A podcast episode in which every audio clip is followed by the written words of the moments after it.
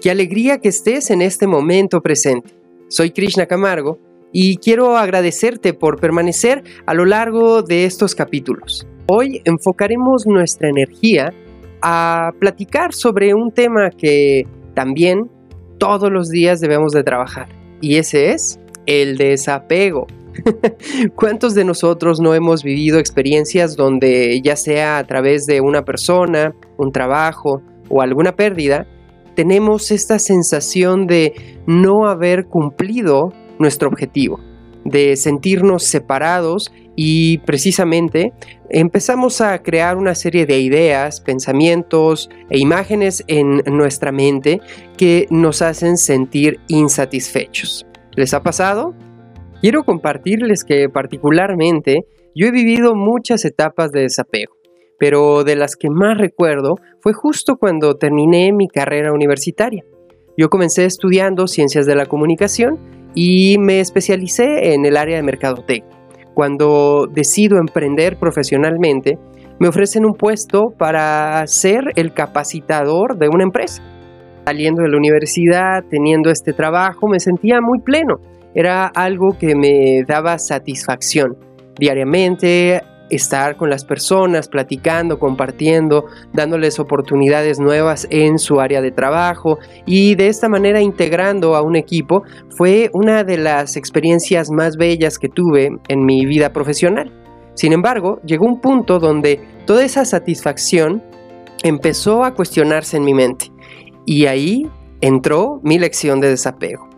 Bueno, a través de los meses, mi mente empezaba a visualizarse en un futuro, dentro de la empresa, en otras áreas, en otras ciudades, y había algo muy en el fondo que me invitaba a reflexionar sobre qué es lo que realmente quería. Ahí vino el primer punto de desapego. Tuve la oportunidad en ese momento de viajar. La idea sonaba muy atractiva era comenzar una aventura durante algunos meses y conocer algunos destinos. Por esta razón, llegó en mí este punto de análisis personal entre lo que era en ese instante, lo que quería hacer y lo que no había hecho en mi vida. Y esto creo que es la invitación para que cada uno de nosotros reflexionemos antes de tomar una decisión, qué cosas has dejado de hacer, qué quieres hacer y qué vas a dejar por cumplir tu sueño.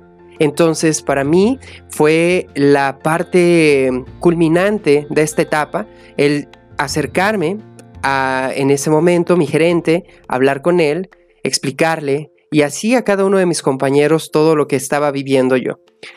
Ahí emprendí esa maravillosa aventura durante algunos meses y al regreso a la ciudad, yo empecé a percibir mi mundo completamente distinto. Entonces, lejos de decir, fue una maravillosa experiencia y ahora ya sé qué es lo que quiero hacer, cambió completamente mi perspectiva de vida. Y entonces, lo que ya en algún momento sentía que iba a continuar en mi camino, se tuvo que modificar.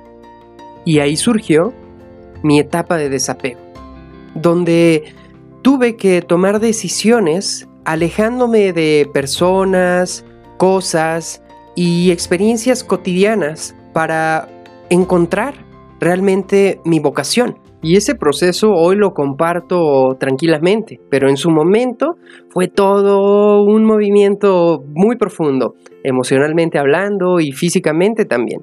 Y por ello, realizar un trabajo de desapego es una gran oportunidad de cambio. Y puedes comenzar con lo básico, lo material deshacerte de algunas cosas que probablemente ya no utilizas o que te gustan mucho pero que sabes que a alguien más le servirían en su proceso de vida y posteriormente también ir desalojando algunos aspectos emocionales que son los que nos bloquean en el cambio. Así es, el cambio representa parte de tu desapego. Entonces, por ello, debemos de comenzar a analizar ciertos procesos. Te invito a que te realices estas preguntas detenidamente. ¿En qué contribuí yo en el objeto o la situación o la persona con la cual quiero desapegarme? Esto nos hace abrir un campo de emocionalidad muy profundo donde tú te darás cuenta qué es lo que estás haciendo ahí. Y también, asimismo, te preguntarás qué has aprendido de esa situación. Si la persona sumó, la experiencia sumó, si hubo errores o hubo mayores cosas positivas o negativas. Es decir, revisar primero qué energía tú le diste a ese proceso y qué energía te regresó. Ese es el primer punto de desapego, entender por qué estuviste ahí. A través de esa información entonces lograrás abrir un campo para sentirte libre para tomar el siguiente paso. En mi caso, cuando ya estaba definitivamente con la idea hacia dónde quería continuar, la energía por sí sola se fue abriendo comencé a sentir que todo era distinto, que las personas que llegaban tenían un objetivo particular, que la experiencia que tenía cada día me estaba llevando hacia algo que en ese momento no tenía claro realmente hacia dónde, pero tenía esa seguridad interna. Sobre todo, estaba consciente que yo estaba viviendo con un objetivo, estar en paz y que a través de esa paz tenía que desapegarme. Y así empezó todo este vínculo de desapego también a relacionarse con mis amistades. Se fueron algunas, llegaron otras. Objetos, solté algunos, llegaron más. Y lugares. Ahí es donde entró el aprendizaje del desapego. Cuando tú cambias constantemente, te das cuenta de que poco a poco vives de una manera mucho más simple, más ligera y con menos preocupaciones si enfocas tu energía solamente en un objetivo. Y bueno, ahí es donde cada quien debe de encontrar su objetivo personal. ¿Qué es lo que te hace sentir pleno a nivel profesional, personal y familiar? Respóndetelo, analiza, porque si tú descubres que seguramente en tu energía estás desviando tu atención por darle mucho enfoque a lo familiar o a lo profesional o a lo personal, te darás ahí un vínculo de oportunidad para reflexionar y proyectar lo que realmente quieres. Entonces, teniendo en cuenta este aspecto, siguió mi camino. Yo continué aprendiendo, dirigiendo mi energía, hasta que en un momento dije, ¿cómo quiero que sea lo nuevo en mi vida? Una relación, un trabajo, mi estudio, mi estado anímico. Y entonces, eso te invito a que tú reflexiones. Preguntarte específicamente cómo quieres que sea lo nuevo en tu vida. Y describirlo. Lo puedes hacer en papel o lo puedes hacer simplemente en tu mente como un mapa mental pero tenerlo claro. Y entonces cuando surge esto, ¿qué pasó? De manera mágica empecé a escribir para una revista, dirigir mi atención hacia la profesión nueva que estaba emprendiendo, que era completamente algo opuesto a lo que había hecho de ciencias de la comunicación, mercadotecnia y desarrollo humano, y ahora estaba adentrándome a la parte de la medicina. Pero ese camino me llevó a reflexionar tantas cosas que hoy las puedo integrar en todo lo que comparto con ustedes. Y ahí básicamente es cuando dije, ¿qué debo cambiar en mí para lograr lo que quiero? Y lo que cambié fue simplemente la perspectiva de saber que si yo tengo un conocimiento, no lo puedo limitar solamente a una línea, yo puedo eso integrarlo en algo más. Y esta es una invitación para todos ustedes que hay muchas cosas que tenemos dentro de nosotros que nos gustan. Profesiones que tal vez tomamos en algún momento que no nos satisfacen o trabajos que no nos están llenando en alegría, armonía, paz y servicio.